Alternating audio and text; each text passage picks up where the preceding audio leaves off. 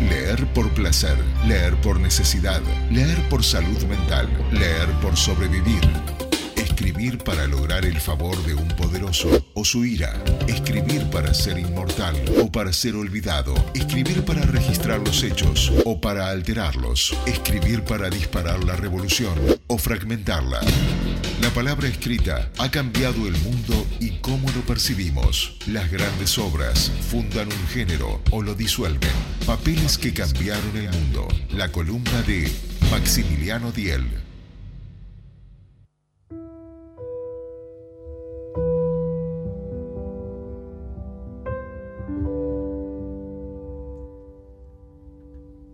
Ya estamos en la columna habitué de los lunes, papeles que cambiaron el mundo, y por eso nos acompaña con, a nosotros Maximiliano Diel. Maxi, ¿cómo estás? ¿Qué tal? Muy buenas tardes. Gracias.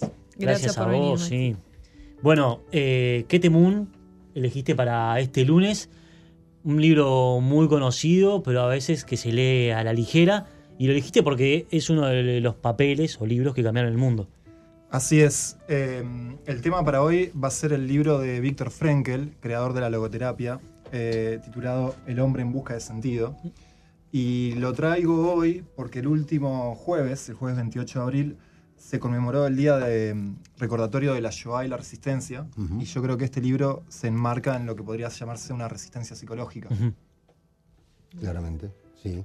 Em, bueno, cuento un poco de, de, la vida de este. Bien, de Víctor. Sí, él Nació en 1905 en Viena, eh, fue neurólogo, psiquiatra, filósofo. Eh, fue fundador de una corriente de psicoterapia llamada eh, logoterapia, considerada la tercera corriente vienesa después de Freud y Adler. Y hay como un... ¿Tienes como un barullo? Sí, tengo como un barullo. ¿Escuchás voces? bien. les cuento, Frenkel en 1942 fue eh, deportado a Teresín y luego a otros campos. Y él logró sobrevivir, no así su mujer, ni su familia, sus padres. Eh, tuvo una, una, hermana que se escapó a Australia. Em, él se enfrentó a un dilema existencial, dado que consiguió un visado para poder irse a Estados Unidos, pero eh, eso implicaba dejar a sus padres solos, abandonados a una muerte segura, y eligió quedarse creo que mm, es interesante esto que él dice, ¿no? Evidentemente en la Segunda Guerra Mundial no todas las víctimas fueron judíos, pero sí todos los judíos fueron víctimas. Y, me parece que vale la pena em, que si bien él eh, va a hablar, digamos, él va a hablar de su experiencia y la de otros prisioneros, pero eh, su libro no, no, es un libro tan eh, centrado en un testimonio, sino más bien en las potencialidades que hay en una situación límite como estar en un campo de concentración. Aparte él estuvo en varios campos de concentración durante unos tres años más o menos. Exactamente. Desde el 42 hasta el 45. El campo más famoso en el que estuvo es eh, Auschwitz. Auschwitz, claro. Sí. Em, originalmente el libro, eh, que lo publicó en 1946, apenas termina la guerra, se iba a llamar Un psicólogo en un campo de concentración. Él em, quería publicarlo de manera anónima, pero su editor lo convenció de que no, de que un, libro iba a tener, un libro como este iba a tener mucho más fuerza con un nombre propio. Y lo redactó en nueve días. Fue una, sí, eso me llamó la atención. lo, vomitó, lo escupió, ¿no? O sea, como tenía, hizo catarsis. No, no, es un libro, ahora después vas a contar el contenido, pero no es únicamente de vivencias que uno podría decir, bueno, en nueve días escribo todas mis vivencias. Eh, tiene una introspección fuerte. No, tiene un contenido, un concepto detrás. Sí. Yo por eso quería traer esto de cuál era el, digamos, el, nombre original, porque él va a intentar eh, hacer un análisis de cómo era la psicología de un prisionero en un campo de concentración. Y creo que eso es lo que lo hace un libro bastante sui generis. Es decir, tenemos eh, una literatura testimonial bastante fuerte.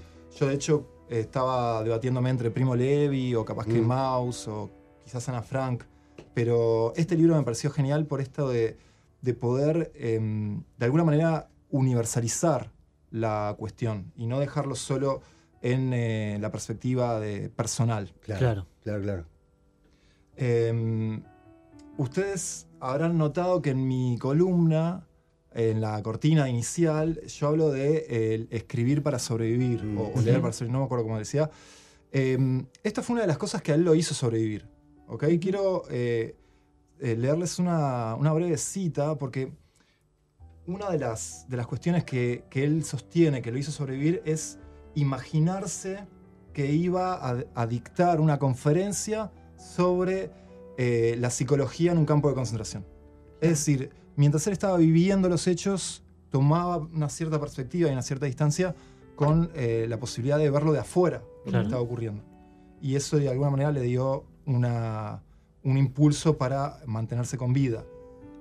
Em, como último detalle sobre el libro en sí, sobre la publicación, eh, cabe decir de que su recepción inicial fue bastante pobre. Eh, la mayoría de los libros terminaron en saldos, en guillotina.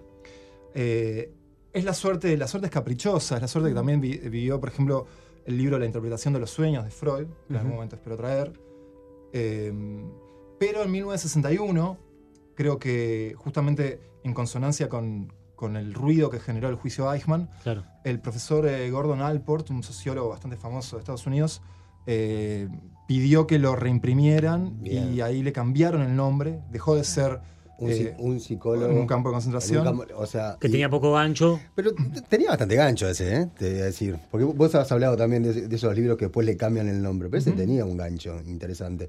¿Después es el, el, que lo conocemos ahora o tuvo otro cambio de nombre? primero fue Em, del campo de muerte al existencialismo. Ese, fue el otro, otro título. Ese fue el segundo. y el tercero por eso. fue este. El hombre. Eh, que el hombre en busca de sentido. Que, es un título mucho más abarcativo, más universal. más universal. Y más atemporal también. Claro, y no remite justamente solamente al, campo de concentración, que es lo que quizás podría tener más gancho o más morbo para la gente, ¿no? Eh, bueno, un relato en primera persona de alguien que sobrevivió Sin duda. tres años en distintos campos de concentración, ¿no? Digamos que a partir de esa publicación, en el 61, eh, ha tenido más de 120 ediciones. Em, se lo considera uno de los 10 eh, títulos más influyentes del siglo XX. Opa. Eh, el filósofo Karl Jaspers, por ejemplo, lo considera uno de los pocos grandes libros de la humanidad.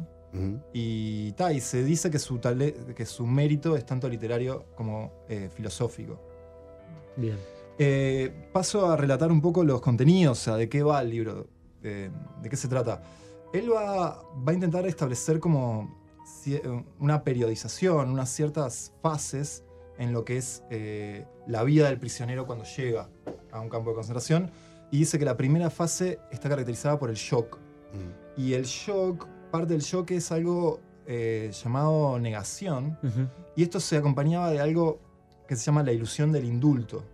Es decir, los presos tenían la esperanza de que en algún momento digan, no, esto fue todo un malentendido, váyanse para su casa. Esto en realidad no está ocurriendo. Claro. Eh, de alguna manera es un mecanismo, evidentemente, de amortiguación, ¿no? De defensa. Sí, de defensa, sí. sí. Negar, negar. Eh, en esa primera fase, todo el esfuerzo mental, de alguna manera, apuntaba a borrar la conciencia de la vida anterior. Es decir, a borrar quién uno era antes de la llegada al campo. así es como llega a esta especie de, grado cero de la existencia que él le llama la existencia desnuda. La existencia en la cual, en condiciones tan precarias, eh, lo único que importa es la supervivencia. Todos son despojados de sus bienes y son todos iguales. Sí, claro. Sí. Y, él ahí, por ejemplo, trae una frase de Dostoyevsky que me parece bastante interesante, que dice, el hombre es el ser que se acostumbra a todo. ¿No? Eh, es en ese punto que muchísimos prisioneros se preguntaban por el suicidio. El suicidio en un campo de concentración era algo bastante sencillo, mm. consistía en correr a la alambrada electrificada. Claro. Y bueno, él, mismo pasa por, eh, por esa pregunta. Eh, de alguna manera lo que encuentra es que las probabilidades de vivir eran, eran tan bajas, o sea, la, cercanía de la muerte era tan, tan intensa, que él dice que les daba como una especie de fría curiosidad saber cuánto más iban a vivir. Entonces, eso es algo bastante llamativo, ¿no? O sea, no se suicidaba porque de todos modos ya estoy casi muerto. sí, está muerto en vida. Exacto. Entonces, ¿por qué voy a, voy a tomarme yo el trabajo de hacerlo si, bueno, capaz que, quién sabe? Entonces, eso es algo que, no sé, a mí me llamó la atención, esa idea de la, fría curiosidad, ¿no? Sí.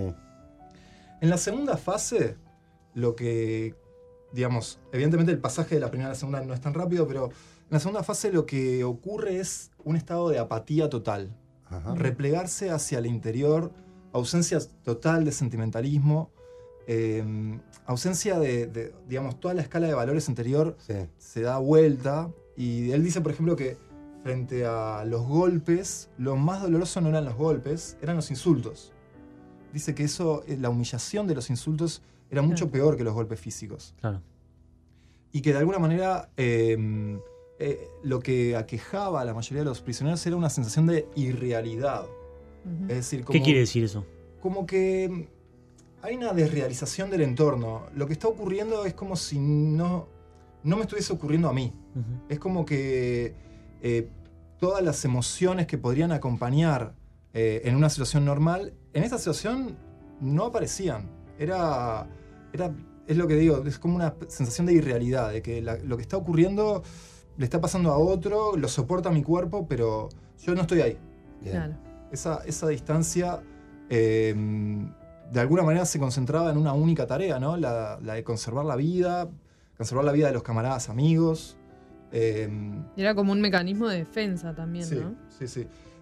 Claramente todo lo que él describe tiene que ver con mecanismos de defensa. Claro. Lo, lo que es interesante es que él, bueno, que lo, lo, basa en lo que ocurría a su alrededor. O sea, no es solamente lo que le pasaba a él, es lo que él también podía comprobar en, en, su entorno, ¿no?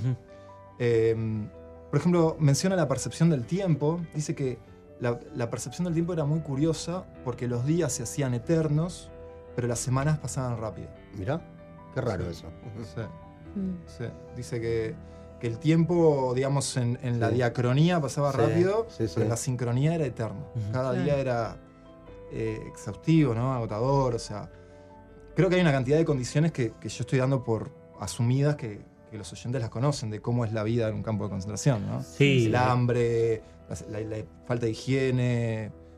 Hacinados en barracas, este, todos juntos en condiciones este, infrahumanas, por supuesto.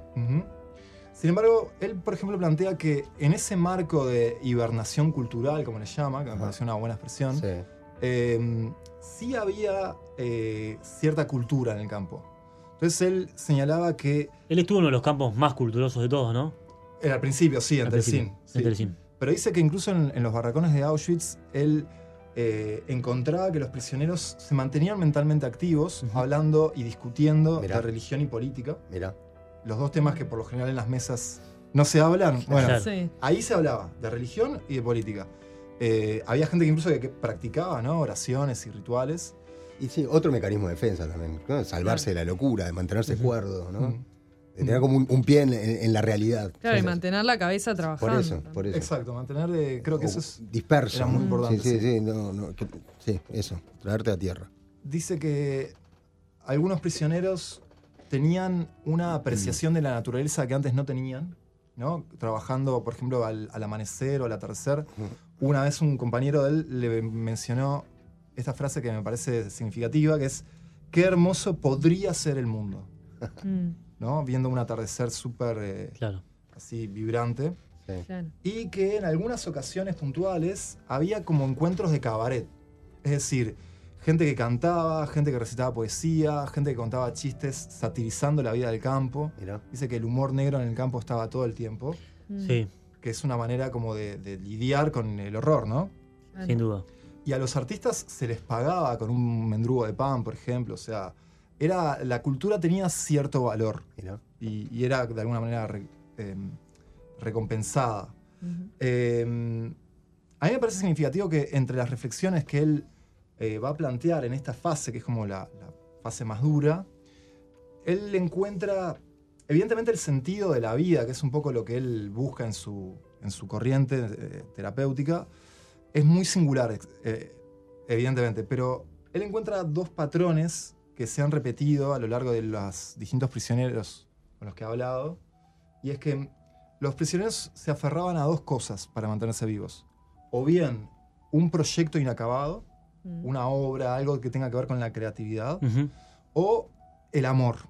El amor ya sea el amor filial, el amor de pareja, el amor espiritual incluso. Eh, había gente que se aferraba al amor de Dios. O había, él comenta, por ejemplo, un prisionero que apenas entró al campo hizo un pacto con el cielo. Le dijo, todo el sufrimiento que haya, que me toque a mí. para que mi ser amado no lo, no lo viva. Y que eso lo mantenía vivo. La idea de, estoy sufriendo por, por otro. Claro. Mm. Por más que eso después, evidentemente, no se sostenga Obviamente. En, en hechos, ¿no? Obviamente. Pero son como sentidos que, que él encuentra y que él dice que los prisioneros más robustos no sobrevivieron. Los más fuertes de constitución física más fuerte no sobrevivieron. Él dice que sobrevivieron los que tenían la constitución psíquica más fuerte. Claro. Y que eso implicaba justamente estas estrategias de buscarle sentido a todo este sufrimiento. Buscar un motivo. Él incluso cita esta frase de Nietzsche eh, que seguramente conozcan, ¿no? Quien tiene un porqué soporta cualquier cómo. Claro. Entonces él insiste en esa idea de que la, la cuestión de, de- de- de que haya un motivo para aferrarse a la vida es lo que hacía que, el- que algunos sobreviviesen y otros no. Eh, ya como para ir cerrando, bueno, en la tercera fase, él habla del desencanto, del arduo aprendizaje de aprender a ser nuevamente hombres. Y menciona algo que me parece significativo también, y es que para los liberados, cuando volvían a sus ciudades o a sus pueblos, y cuando se encontraban con la indiferencia de la gente, que eso era terrible. Claro. que eso era excesivamente doloroso, porque era como, como que el sufrimiento no tenía límites. Mm. Todo lo que sufriste, Te, te- Ahora- te espera algo más. la gente se encogía de hombros y decía, no sabíamos, Ah, bueno. nos Sí, dio sí. igual. Sí, sí, sí. Y eso es algo que, eh, bueno, que, que él, bueno, lo, lo plantea como una dificultad bastante, bastante importante, ¿no? Claro. Eh, de hecho, en el después. exacto, no fue Mm. poca la gente que, incluso sobreviviendo, se suicidó después, ¿no? Claro. No, y él además perdió toda su familia, digamos. o Sí. sea, su esposa, Sí. padres. Un hijo, te- su esposa estaba embarazada. Ah, además. Mm. Sí. Eh, entonces, de alguna manera, eh, para finalizar, quisiera finalizar con una cita y una canción, como siempre. Bien. Quisiera señalar que fue muy difícil elegir una canción. ¿Por qué? Pascal Quignard, un autor francés muy interesante, dice que la música fue la única de todas las artes que colaboró en el exterminio. Que exterminio- colaboró. Colaboró en el exterminio, sí. ¿Y Los judíos a la entrada y a la salida de los campos escuchaban música para que marchen? Mm, para que marchen todos eh, como en, En tropa. en desfiles, sí. Sí. Claro. Y que, y que bueno, que él va citando distintos músicos judíos que tenían, se veían obligados a tocar y que, Claro, y claro. que conmovía a la gente, lo- los, los derrumbaba. Entonces, elegir una canción no fue fácil. Sin embargo, me encontré con un tema de Leonard Cohen, eh, un cantautor canadiense muy conocido, que está inspirado en la experiencia de los campos. Ah, mira. Se llama eh, Dance Me to the End of Love, Ujú. una canción que también tiene una versión de Jorge Drexler, creo que esto no es casualidad. ¿Cuál es la de, la de Drexler? Es la misma, o sea, es un cover. Ah, se llama igual. Sí. Eh, creo que no es casualidad, ¿no? Jorge Drexler se ve conmovido por estos temas también. Sí. Ujú. Sí. Y esto lo conecto con esta cita que eh, él estaba, estaba pasándola muy mal, de repente se acordó de su mujer, eh, de, de su esposa que estaba, bueno, que él, él consideraba que estaba viva, y dice, en ese estado de embriaguez nostálgica se cruzó por mi mente un pensamiento que me petrificó, pues por primera vez comprendí la sólida verdad dispersa en las canciones de tantos poetas o proclamada en la brillante sabiduría de los pensadores y filósofos. El amor es la meta última y más alta a la que puede aspirar el hombre. Esto lo dice Frenkel. Y creo que Cohen, a su modo, también lo dice. Así que con esto voy cerrando. Eh, Maxi, solo para recordar, eh, ¿qué libro es el que acabas de reseñar? Y básicamente, un mensaje final antes de escuchar a Cohen. Eh, el hombre en busca de sentido de Víctor Frenkel. Perfecto. Nos vamos con Leonard Cohen y Dance Me to the End of Love, ¿verdad? Así es. Será hasta mañana.